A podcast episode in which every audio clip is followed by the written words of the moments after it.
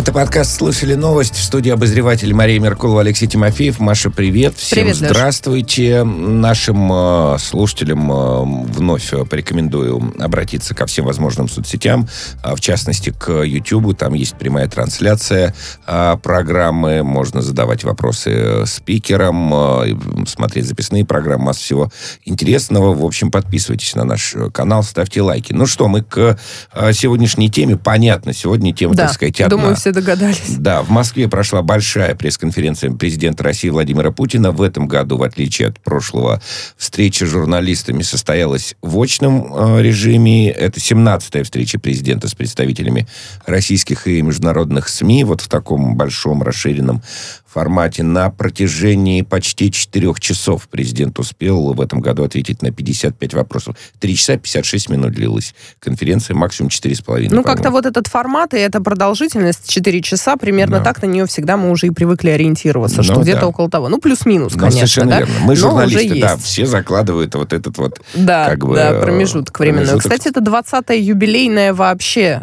такая большая пресс-конференция. Для Владимира Путина 17-я, да. а вообще на 20 20 Для так России, что вот да. уже, слушайте, 20 лет. Вот, да, существует такой формат.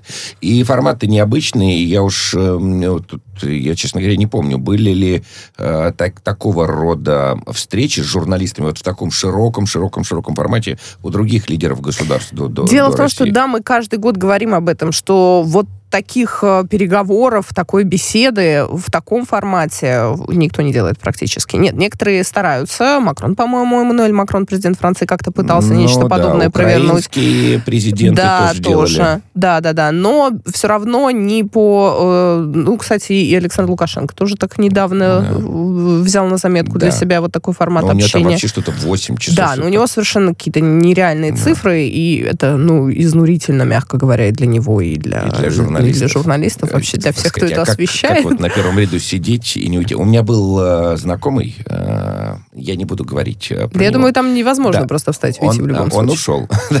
я говорю, как, как вы так умудрились-то? Э, Он говорит, ну вот, ну, ну невозможно просто. так сказать. Да ну, это тяжело. Есть всякие физиологические потребности, да. Ну вот А, видишь, а здесь. А соблюдены. 4 часа, да, 4 часа все, нормально. все, все нормы, действительно. Совершенно верно. Ну что в этом году, среди прочего, журналистов интересовали вопросы пандемии, отношения с Западом, ситуация на Украине, экономика страны, пенсия, пытки в тюрьмах, закон об иноагентах, масса других э, таких конкретных Ну, э, давай будем честны. э, А, вещей. Если мы уберем частные вопросы, да. Да. регионального, например, значения или какого-то локального значения, которые, безусловно, тоже очень важны, но все же, из э, ключевых вопросов, э, ну, наверное, процентов 90 стабильно повторяется. Ну, может быть, поменьше, процентов 80. Может быть, я с тобой соглашусь. Э, Значит, э, давай представим тогда нашего Конечно. гостя, выведем в эфир. Э, Директор Международного института новейших государств, политолог Алексей Мартынов э, с нами на связи. Алексей Анатольевич, привет. Здравствуйте. Добрый вечер. Алексей Анатольевич, ну вот мы делимся тут с Машей своими впечатлениями. Вот э, ч- какие бы вы отличительные особенности вот этой 17-й пресс-конференции Владимира Путина отметили бы?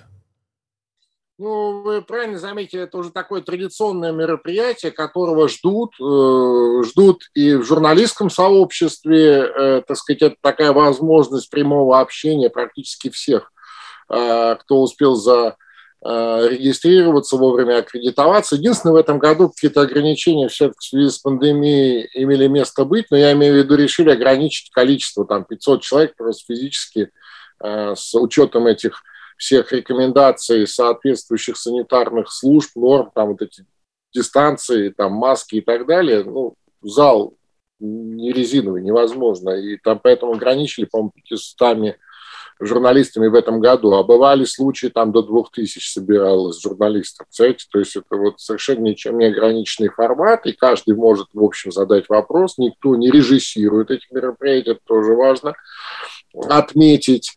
А, И уже, так сказать, по традиции, там э, большую часть пресс-конференции собственный президент ведет сам, да, то Ну есть он да. сам выбирает. Функцию модератора у Дмитрия э, э, Пескова, да, у Дмитрия Сергеевича отнимает. И, Да, Да. да, да. Слушайте, Алексей Анатольевич, а вот э, э, знаете, уж, э, ну, к сожалению, так сказать, не, неохота дискредитировать там э, своих коллег, э, все вообще журналистское сообщество, но в этом году, вот мне показалось, отличительной особенностью пресс-конференции стало наименьшее количество вопросов, ну, таких каких-то, знаете, очень странных, я так сказать, мягко, да, э, говорю. То есть был один про Деда Мороза, э, там вопрос... было поменьше. Поменьше, да. Вы отметили это, что журналисты, э, кажется, что вот уровень вопросов наших коллег растет. Ну, безусловно, и здесь даже, мне кажется, дело не столько вот в самом журналистском сообществе. Журналистика – это же, это же своего рода зеркало, да, зеркало настроений э, в обществе, да, и вообще в мире в целом, ну, если мы говорим о вот таких э, вообще о, журналистском сообществе, это же зеркало, и зеркало в первую очередь таких настроений, а сейчас как бы не до таких как бы э, таких хайповых хайповых шуточек, да, как мы вот раньше видели, ну, каждый по-своему понимает весь этот жанр, но тем не менее. Ну да, последние э, недели как... вообще как-то атмосфера несколько да, да, да, мне кажется, нагнетенная ощущается. Да, да, сейчас общество мобилизовано, и вот в этом, так сказать, состоянии этой всей этой пандемии, все, всего, что из этого следует, ну, как бы мы не абстрагировались от этого. И, кстати, обратите внимание, сегодня не так много было вопросов про вот эту вот, э, про пандемию, про меры, про этих ваксеров, антиваксеров. Ну, казалось бы, это вот такая разогретая тема. тема да. было немного.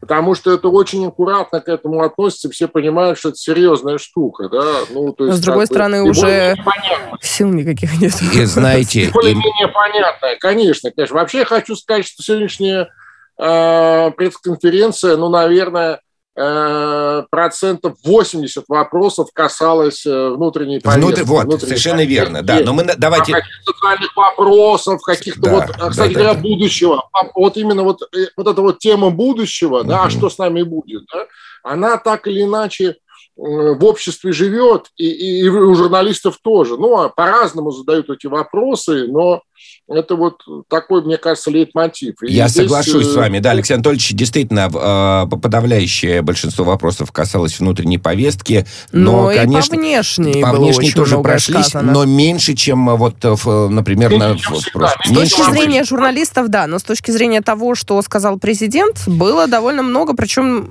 весьма и громких Ох, заявлений, даже знаешь, резких. Вот я позволю себе не согласиться с тобой. Конечно, пожалуйста. Потому что мне показалось, что как раз, ну, то есть все, как э, совершенно справедливо отметил Алексей Анатольевич, и журналисты, и общество, все находятся в состоянии такой внутренней мобилизации, да, так сказать, вот этой возможной войной э, э из всех утюгов западных э, Непонятно и, какой, и но какой-то войной, да. Да, и так далее. Но уже, ну, то, ну, то есть все... Войной с вирусом, войной с Украиной, с Украиной войной, войной с, с НАТО. Войной с марсианами, с кем угодно. Совершенно, вот это вот, ну, да. какая-то явное какое-то состояние такое, что вот нужно сейчас собраться и, э, так сказать, э, постараться. Да, вот постараться, как раз об этом. Подокачку до прихода своих. Понимаете, неважно, против вируса или против чего-то еще. Это верно. Ну и вот смотрите, что, э, значит, говорит Владимир Путин. С подачи журналиста российский президент вспомнил полную цитату главы МИД Российской империи Александра Михайловича Горчакова.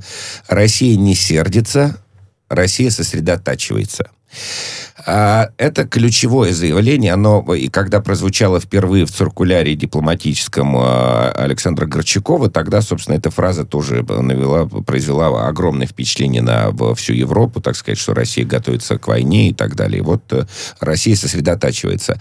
А, тогда из под пера э, главы МИД Российской империи э, фраза «Россия, сосредотачивала, э, Россия сосредотачивается» эта фраза обозначала принципиальный новый подход к внешней политике вот в условиях такого тяжелого положения России. Это было после Крымской войны, мы, мы все это прекрасно помним.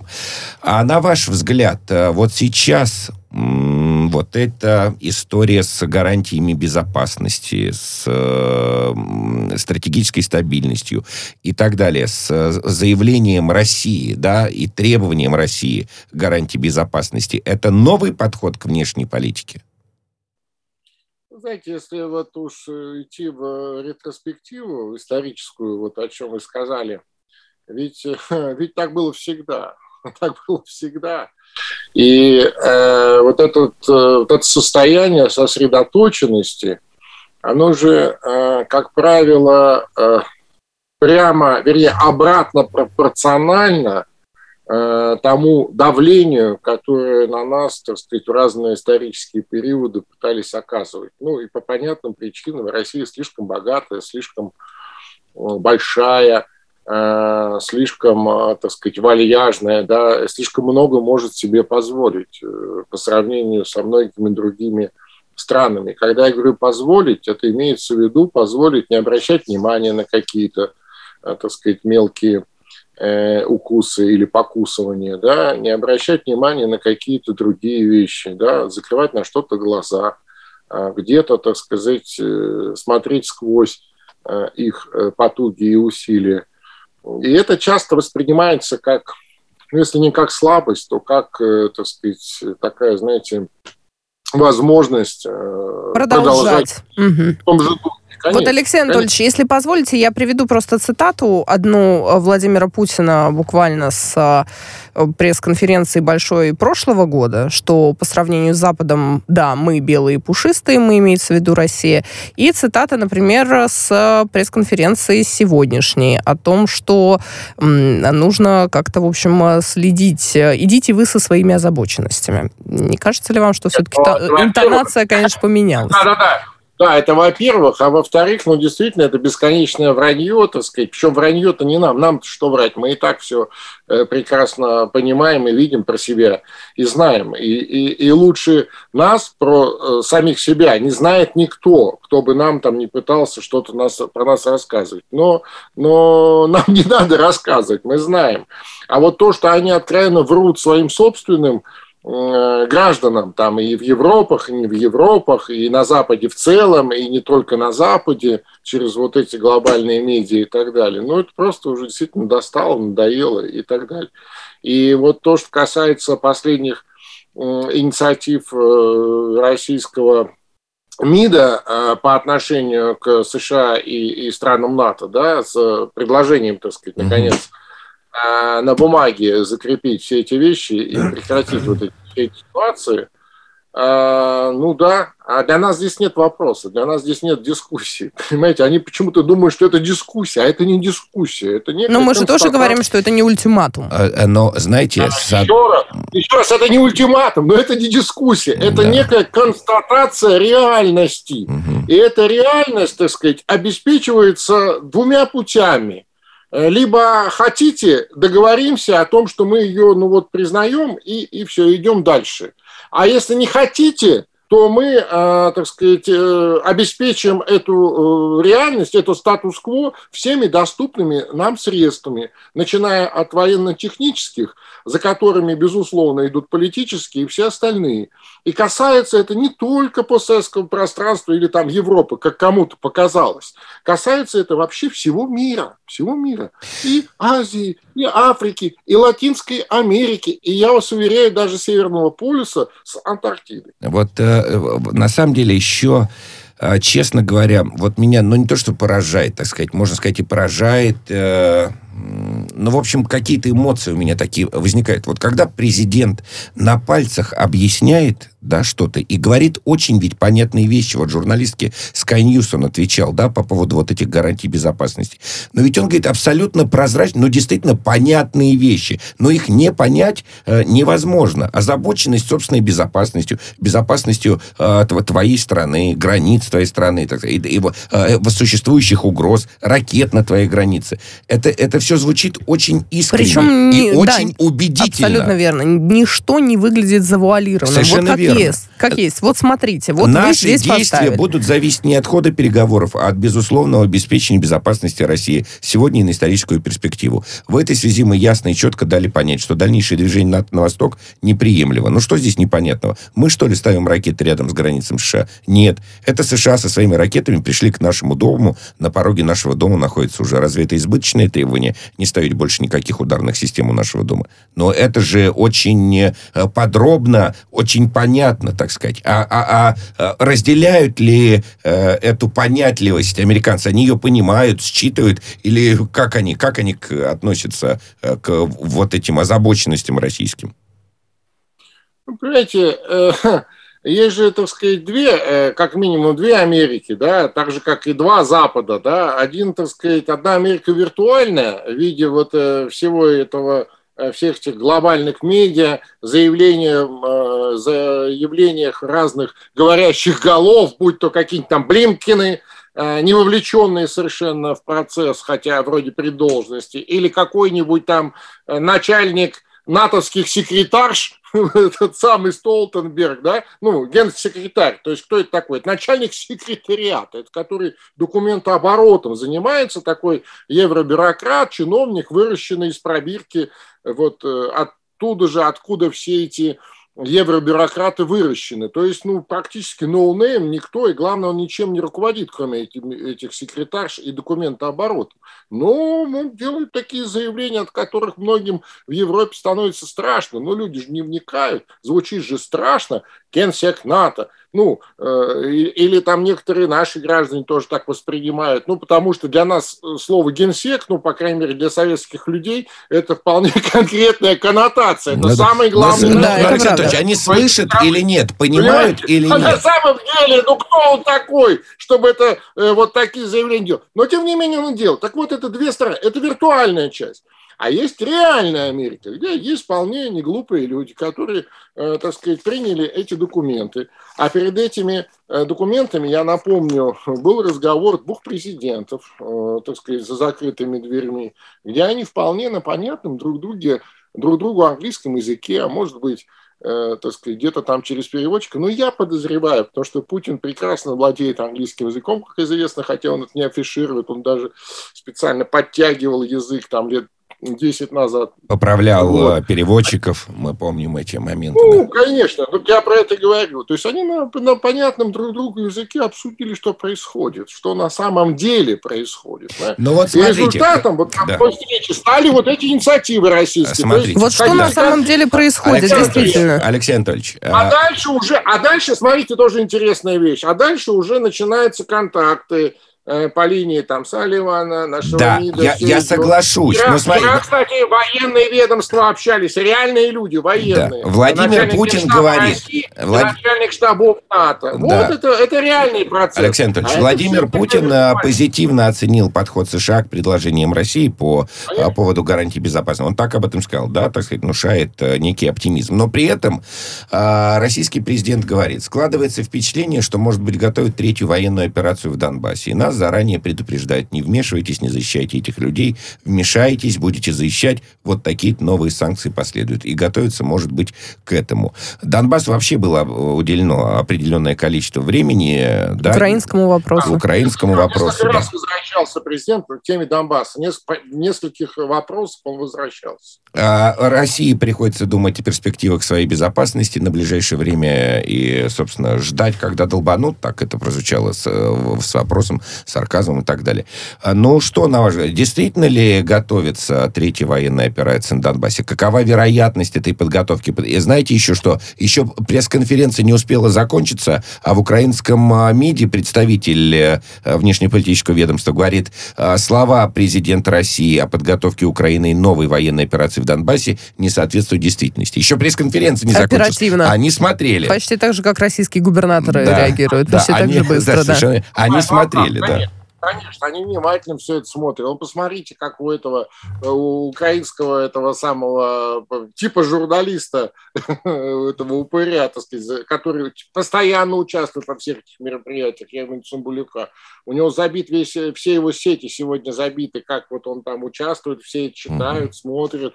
И, и я уверен, что все внимательно смотрят. Ну, бог с ними, с журналистами да, или думаю, около журналистов. Что... Война-то будет, э, ну да. что, готовят операцию? Да, но я думаю, что, я думаю, что э, действительно они э, готовили ряд провокаций, сделали ряд, так сказать, закладок необходимых там, и наемников уже, так сказать, отправили на Украину этих гусей, и определенные провокации подготовили по линии спецслужб с э, отравляющими веществами. Там сделаны подготовительные мероприятия, но вот этот вот а, контр... Да, Пушилин, а, Денис Пушилин уже заявил о наличии химического оружия на Украине в открытую. Ну, вы знаете, я не знаю насчет Дениса Пушилина, честно вам скажу, но э, я слышал... Ну, до этого же Сергей Шойгу об этом говорил. Однозначное заявление по этому поводу министра обороны России.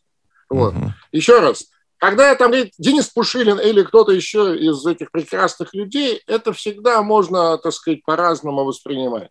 Когда это говорит министр обороны Российской Федерации, я вас уверяю, это подкреплено как минимум э, там тремя-четырьмя источниками по линии, так сказать, военной разведки и, и других, так сказать, средств получения оперативной информации. Так вот, я думаю, что закладки эти соответствующим образом были сделаны. Другое дело, что вот этот э, демарш э, российской дипломатии и э, вообще России в целом по представлению определенных предложений США и странам НАТО, а с другой стороны очень важное обстоятельство вопреки практике дипломатической публикации этих двух документов сделала, мягко говоря, Э, неудобным реализацию этих сценариев. Это не значит, что они не будут реализованы, это значит, что э, так сказать, реализация этих сценариев поставит в крайне неудобное положение. Ну, либо да. будут какие-то иные сценарии осуществлены. Крайне неудобное положение поставит как Вашингтон, так и, э, так сказать, ряд европейских стран, в первую очередь Францию и Германию, которые являются прямыми участниками нормандского формата. Ну вот смотрите, да, и, по поводу, кстати, а, нормандского и, формата. И я, думаю, и я думаю, что вот тех закладок, которые, так сказать, уже сделаны, реализовывать вряд ли будут, хотя от этих дурней Киеве. Ожидать можно что угодно. Вот смотрите, по поводу нормандского формата. Опять, так сказать, я подчеркну вот то, что видел своими глазами и слышал своими ушами. Вот эту открытость, так сказать, искренность, недоумение российского лидера по поводу несоблюдения минских договоренностей. Вот он же тоже опять подробно объясняет. Вот написано в Минских договоренностях так, условились так, нет, а, значит, в Киеве принимают совершенно противоположные законы, которые не просто а, там обесценивают, да, вот это договор, а прямо противоречат, как будто, так сказать, специально антитезисы выписывают и закрепляют их законодательно. Но э, это опять, ну, то есть это искренне, Э, очень честно, э, очень понятно, но а что европейские наши партнеры вот по этому поводу? Ну вот в очередной раз э, показали пальцем на конкретные пункты в украинском законодательстве, прямо нарушающие э, минские в договоренности. Который раз, действительно. Да. Ну, понимаете, это же это же такая вещь. Вот мы же с вами обсуждаем, там, скажем, на вопрос Каньюсен. Ну, окей, это при условии того, что у нас перед, э, так сказать, глазами или участники этой пресс-конференции, это э, настоящие журналисты, которые занимаются журналистикой, то есть донесением э, точек зрения, разных точек зрения по тому или иному актуальному вопросу до широкой аудитории. И главная э, задача или миссия, если хотите, журналиста – это именно а, донесение информации до а, граждан, да, то есть реализация одного из базовых прав человека о, а, так сказать, получении информации, да, ну, по тем или иным вопросам.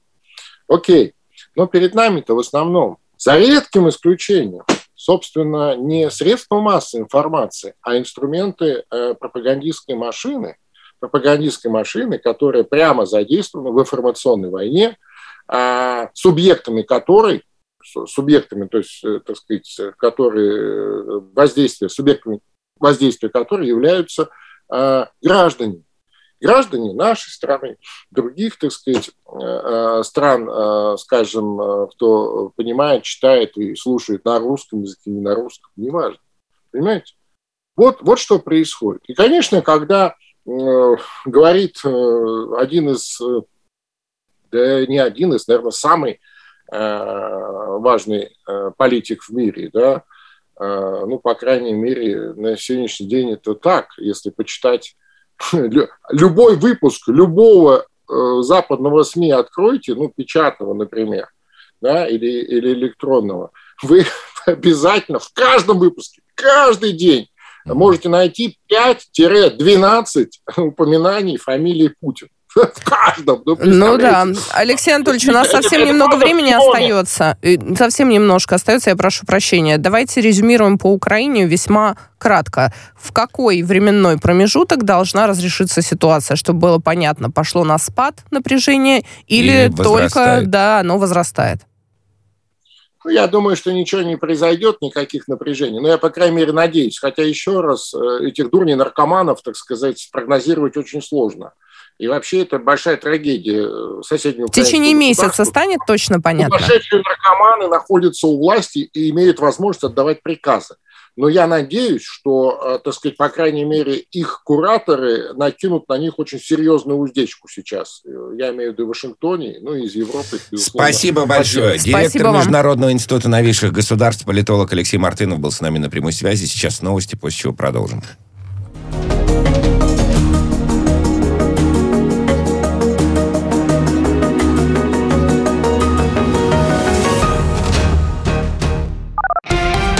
Радио «Спутник». Новости. Здравствуйте. Сегодня стало известно, что президент Владимир Путин обратится с посланием к Федеральному собранию в начале следующего года. Об этом сразу после пресс-конференции главы государства рассказал его пресс-секретарь Дмитрий Песков. Вот он говорит, что подготовка к посланию Федеральному собранию уже ведется. В российские семьи с 2018 года, в том числе из лагерей беженцев, удалось вернуть 228 детей. Об этом сегодня рассказала уполномоченный при президенте России по правам ребенка Мария Львова-Белова. Подготовили документ на вывоз еще 140 детей. При этом уполномоченный отметила, что к ней постоянно обращаются родственники и родители с просьбой вернуть детей из Сирии. Минский городской суд огласит приговор россиянину Егору Дудникову 27 декабря в открытом режиме. Об этом сообщают в суде, а незарегистрированный правозащитный центр «Весна» сообщил, что сторона гособвинения запросила суд назначить для россиянина наказание в виде 11 лет колонии. По данным следствия, россиянин умышленно совершал действия, направленные на возбуждение социальной вражды по признаку профессиональной принадлежности по отношению к представителям власти и правоохранителям с января 2021 года посредством телеграм-чата чата, признанного в Беларуси экстремистским. Правительство Украины утвердило размер штрафов за причинение вреда природно-заповедному фонду, который будет зависеть от степени нанесенного ущерба. Теперь на Украине один гриб, срезанный без разрешения, будет э, стоить примерно 3 доллара. Сбор лечебных трав обойдется в более чем 1 доллар. За цветок. Сбор ягод 14 долларов за килограмм. Орехов почти 43 доллара за килограмм. За несанкционированную охоту штрафы более серьезные.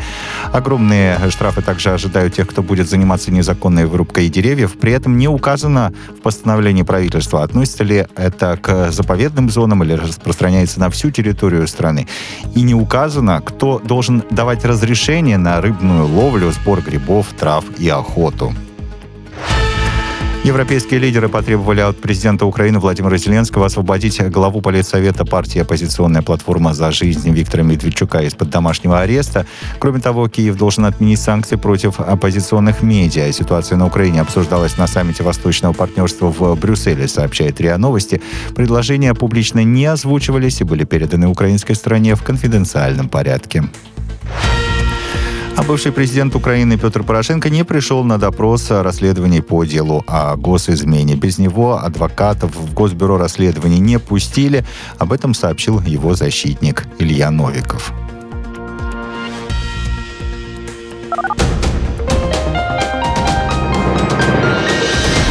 Следующий выпуск новостей в нашем эфире менее чем через полчаса.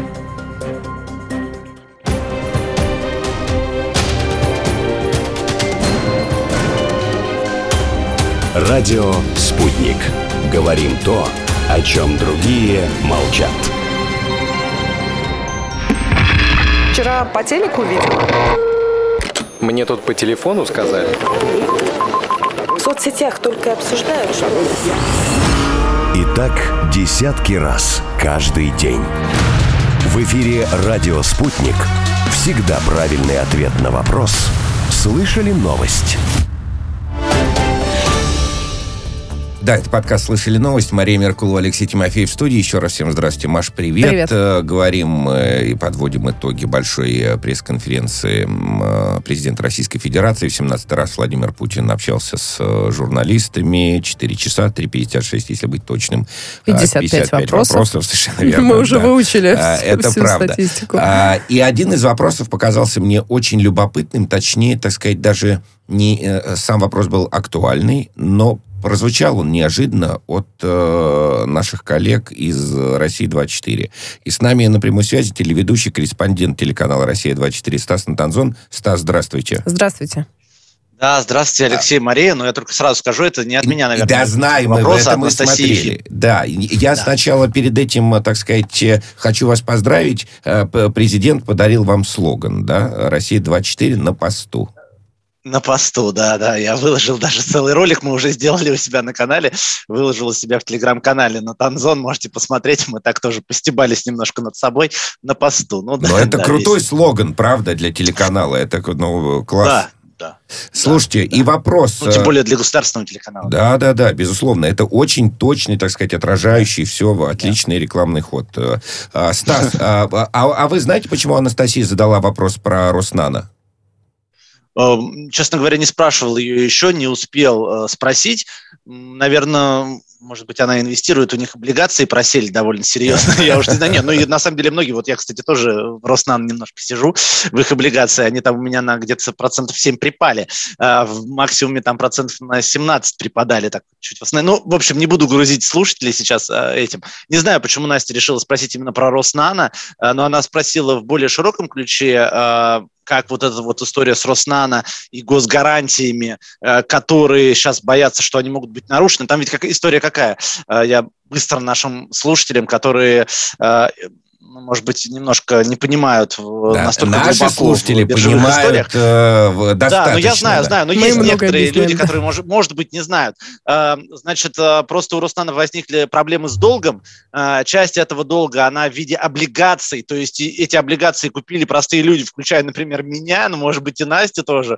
Э, значит, и пошли слухи, что Роснана может не смочь обслуживать этот долг. А гарантии по этому долгу, в том числе государственные, по части этого долга, долго государственные. И тут получается такая... А даже те, которые по которым нет государственных гарантий, но все равно Роснана же госкомпания, и всем казалось, что госкомпании не могут перестать обслуживать свои долги, а тут, оказывается, могут. Ну, пока, но так, правда, пока такого не было еще, да, они, Роснана все платят. Ну и, в общем, возникли вопросы, а по РЖД, по бумагам РЖД, по бумагам, э, например, Роснефти, по бумагам Газпрома, у них у всех есть тоже облигации, рублевые, валютные и так далее. А вот там не может ли такого возникнуть? Uh-huh. А, ну, ну вот поэтому вопрос на самом деле широкий и сложный, но почему вот Настя э, решила задать именно этот вопрос, тут надо у нее спрашивать. А вы что бы спросили у президента, Стас? А, я бы спрашивал про тоже, наверное, деловой вопрос, но больше про э, притеснение наших бизнесменов. Дело в том, что в нашей стране есть довольно большое количество предпринимателей, которые сидят в СИЗО, не в тюрьмах даже, не в тюрьмах, да. в СИЗО. А СИЗО отличается от тюрьмы в том, что там сидят э, еще не приговоренные люди, то есть они, может быть, невиновны. Но многие там сидят годами, и годами они там сидят по одной простой причине, потому что, как я подозреваю, и как подозревают многие, у них пытаются отнять бизнес э, таким способом. Э, на некоторых давят, чтобы они, сидя в СИЗО, подписали бумаги взять, о передаче взять бизнеса. измором, так называемым. Да, да безмором берут. А у некоторых даже проще. Просто пока они в тюрьме, вводят там, переписывают их компании, вводят там каких-то временных управляющих. Ну, в общем, пока владелец э, изолирован, по сути, у него все выводят. Там, а потом он возвращается, может быть, даже выходит из СИЗО, а у него пустышка, а не компания, там все оттуда выведено уже, да, там одно название осталось. Вот, собственно говоря, об этом я хотел бы да, спросить это, президента. Это... Я уже на эту проблему внимание президента как-то на пресс-конференции, это было несколько лет назад, указывал. Э, ну, то есть я задавал вопрос, да, не то, что угу. указывал, задавал вопрос на эту тему именно про давление силовиков на бизнес. Что-то в этом плане меняется, но, по-моему, еще далеко не все, мягко скажу, исправлено. Вот, и, ну, вот, короче, есть о чем спросить. Это очень важная тема. А, я тут опять, так сказать, похвастаюсь. Вот на радио «Спутник» выходит программа «Правозащитники», и, по-моему, не было ни, ни одной программы, где вот э, представители бизнеса, там, э, правозащитники Александр Хуруджи, Ева там, Меркачева, да, Екатерина Рейферт, не упоминали бы об этой проблеме, что у нас за экономические преступления. Огромное количество бизнесменов еще до суда э, сидят в тюрьме, и происходит то, вот о чем только что Стас рассказал. Это правда, и вот вообще говорят, 15%, по процентов, есть такие прикидки тоже правозащитников, 15% э, э, людей в СИЗО это э, именно предприниматели. А почему они так долго сидят? Потому что, условно говоря, по уголовным, по обычным преступлениям там, э, ну, чаще всего в СИЗО сажают уже тех, на кого есть все дело. Да. И, по сути, их, ну, уже все, их там э, проходит суд, их либо сажают, либо отпускают, но быстро проходит суд. А по этим людям, по предпринимателям, их в СИЗО-то сажают не для того, чтобы их в тюрьму посадить. Понимаете? Да, вот да, в чем дело. Другие, вот почему они долго Это верно. А как вам, ну, в принципе... Я так предполагаю, я сейчас все говорю. Да, да, да у меня нет... Все, все э, понятно. Мы, мы ссылаемся на правозащитников. Случаю, но по некоторым случаям э, есть просто история, там, я вот президенту, ее, они в том числе рассказывал в вопросе, там, человек сидит уже 4 года в СИЗО. 4, ну, скоро ужасно, будет 5 лет. Само собой. 5 лет, он, он, он, он не приговорен. Он не приговорен, он 4 года сидит. Его вина еще не доказана, и вообще а непонятно, а виновен или не виновен. Нет, если он преступник, если он преступник, посадите его, да. так он уже, уже, может быть, все отсидел бы свое. Там, там срок может быть более, меньше четырех лет, понимаете? А, как вот, вам учитывая, вообще... что в СИЗО день за полтора. А, Стас, как вам вообще пресс-конференция? Что бы отметили из нынешней? Мы вот как-то а, для себя ну, обратили внимание, что меньше было таких мемных, что ли, ну, моментов, да, сказать? Вопросов, или странных вопросов, говоря. Э, или несколько эксцентричного поведения. Но, может быть, это нам со стороны так показалось. А вам как? Ну, знаете, да, я бы тоже сказал, что пресс-конференция более ровная, чем многие. Э, меньше шуток э, и со стороны журналистов, и со стороны президента на самом деле фактуры-то много, а вот эмоций гораздо меньше, чем было раньше. Вот это более эм, новостей, то есть, условно говоря, работникам информагентства у них много работы. А вот у э, тех, кто больше за эмоциональными какими-то ответами следит, впечатления, да-да-да. Угу. Да, впечатления, какие-нибудь, может быть, неожиданные реакции президента. Понимаете, вот тоже, когда формулируется вопрос, э, ведь очень важна фор- сама формулировка вопроса в том плане, что э, очевидно, что президент э, большую часть вопросов может предугадать, потому что темы на поверхности. Даже темы, которые привозят региональные журналисты, они, кстати, очень важны, потому что они в регионе могут быть незаметны на федеральном уровне, да, это проблема. Но на самом деле, как мы видим, даже региональные журналисты привезли огромное количество предсказуемых вопросов про, например, расселение аварийного жилья, про свалки и мусорки. Это все предсказуемые вопросы, и на них, соответственно, поскольку они предсказуемые, на них есть заготовленный некий шаблон ответа. Но задача журналиста, как я это вижу в пресс-конференции, в том числе не только поднять тему, не только сказать слово там, условно говоря, мусорки говорите, или там аварийное жилье говорите, эм, стратегическая стабильность э, говорите, да, и, и тогда идет шаблон, а завернуть вопрос так, чтобы, отвечая на него, вынудить ну, как бы еще что-то сказать, понимаете? То, что, может быть, не было в шаблоне изначально. Вот, поскольку да, да, пресс-конференция, она тотально отличается такой... от э, интервью тем, что нельзя потом, эм, ну, дозадать вопрос, уточнить и так далее. Надо один раз спросить.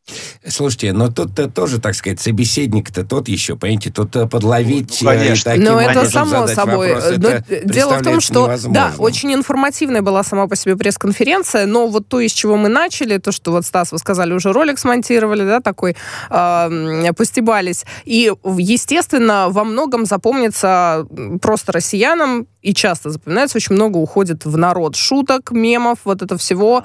Что-то остается на годы вперед, что-то буквально через несколько дней теряется. Как вам кажется, что а, с этой пресс-конференции может а, надолго задержаться? Ну вот мы помним, да, до сих пор, сколько лет прошло, Вятский квас тот же самый, например. Mm-hmm мне кажется, вот на этой пресс-конференции ничего не было таких моментов. было. На самом деле не с каждой пресс-конференцией такое происходит. Такое было, эм, такого было гораздо больше в первой пресс-конференции, но вы тоже поймите, это был вау-эффект у всего, всего народа, э, в том числе и журналистского народа, от такого открытого общения с э, президентом без э, каких-либо, понимаете, премодераций, без чего мы... И надо было еще же, и ну, себя ну, давайте, показать, конечно же, не ну, только, нет, да? Ну, просто давайте по-честному, мы никогда так не, э, такого не было до Путина, да, у нас что было? У нас были там советские времена, ну, когда вообще это э, не было возможности нормально задавать вопросы никому, да. Потом был э, Борис Николаевич Ельцин, с которым тоже такие вот шутки э, тоже не проходили. У него не было таких пресс-конференций, потому что он был очень обидчивый, как известно. И мы мы не знаем такого, не видели ни разу таких больших пресс-конференций. Но э, это, это если по сути, вот... традиция, заведенная Путиным, она сначала производила вау-эффект. Да. Вау-эффект закончился. Если ну, да. говорить там о мемности или там о юморе каком-то, я бы отметил блестящую реакцию на вопрос Дедом Морозом, так сказать, да, что ты сделал, чтобы Дед Мороз приносил тебе подарки. Как юрист я буду адвокатом Деда Мороза, это хорошо. А знаете, я бы еще обратил внимание дважды или трижды... Не, ну у президента чувство, с чувством юмора все в порядке. И с реакцией, что немаловажно. Вот реакция, так сказать, всегда реакции, блестяще. Да, да. А, знаете, дзюдо, конечно. Ну да, тут это верно, да. И не только дзюдо, еще там прежний опыт работы, там есть, да, чем похвастаться. Слушайте, а, важный момент, э, что не нужно давить. А, нужно с уважением относиться к людям, несмотря на их позицию, говорит президент, по ряду вопросов. По вопросам новой этики, по вопросам антиваксерства и так далее. Прокомментируйте, нас полминутки осталось, Стас. А, да, это, это очень мощная позиция, причем которая сейчас кажется э, э, уникальной, потому что общество очень ради, радикализировано по всем, кажется, вопросам. И когда президент говорит такие примирительные вещи, то, ну, на самом деле в этом и есть функция президента объединять э, народ. Да, когда, человек, когда он слышит одну позицию и другую, и говорит, а давайте вы будете не воевать друг друга, давайте, вот я сам, например, активный пропагандист вакцины, я вакцинирован, ревакцинирован, и меня иногда злит. В общем, примирительная позиция как же вы так? президента. А он говорит, да, ну, ребят, давайте, Стас... может, немножко успокоимся, давайте друг друга любить. Спасибо да, большое, спасибо. телеведущий корреспондент телеканала «Россия-24» Стас Натанзон на посту и в нашем эфире. Спасибо большое. Спасибо.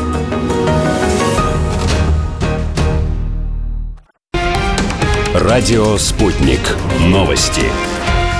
Здравствуйте. Сегодня стало известно, что президент Владимир Путин обратится с посланием к Федеральному собранию в начале следующего года. Об этом сразу после пресс-конференции главы государства рассказал его пресс-секретарь Дмитрий Песков. Э, вот он говорит, э, что подготовка к посланию Федеральному собранию уже ведется. В российские семьи с 2018 года, в том числе из лагерей беженцев, удалось вернуть 228 детей. Об этом сегодня рассказала уполномоченный при президенте России по правам ребенка Мария Львова-Белова. Подготовили документ на вывоз еще 140 детей. При этом уполномоченный отметила, что к ней постоянно обращаются родственники и родители с просьбой вернуть детей из Сирии.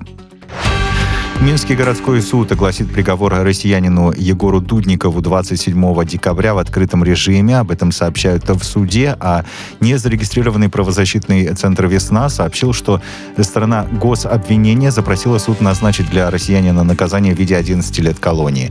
По данным следствия, россиянин умышленно совершал действия, направленные на возбуждение социальной вражды по признаку профессиональной принадлежности по отношению к представителям власти и правоохранителям с января 2021 года посредством телеграм-чата чата, признанного в Беларуси экстремистским. Правительство Украины утвердило размер штрафов за причинение вреда природно-заповедному фонду, который будет зависеть от степени нанесенного ущерба. Теперь на Украине один гриб, срезанный без разрешения, будет э, стоить примерно 3 доллара. Сбор лечебных трав обойдется в более чем 1 доллар. За цветок. Сбор ягод 14 долларов за килограмм. Орехов почти 43 доллара за килограмм. За несанкционированную охоту штрафы более серьезные. Огромные штрафы также ожидаются ожидают тех, кто будет заниматься незаконной вырубкой деревьев. При этом не указано в постановлении правительства, относится ли это к заповедным зонам или распространяется на всю территорию страны. И не указано, кто должен давать разрешение на рыбную ловлю, сбор грибов, трав и охоту. Европейские лидеры потребовали от президента Украины Владимира Зеленского освободить главу политсовета партии «Оппозиционная платформа за жизнь» Виктора Медведчука из-под домашнего ареста. Кроме того, Киев должен отменить санкции против оппозиционных медиа. Ситуация на Украине обсуждалась на саммите Восточного партнерства в Брюсселе, сообщает РИА Новости. Предложения публично не озвучивались и были переданы украинской стороне в конфиденциальном порядке. А бывший президент Украины Петр Порошенко не пришел на допрос расследований по делу о госизмене. Без него адвокатов в Госбюро расследований не пустили. Об этом сообщил его защитник Илья Новиков.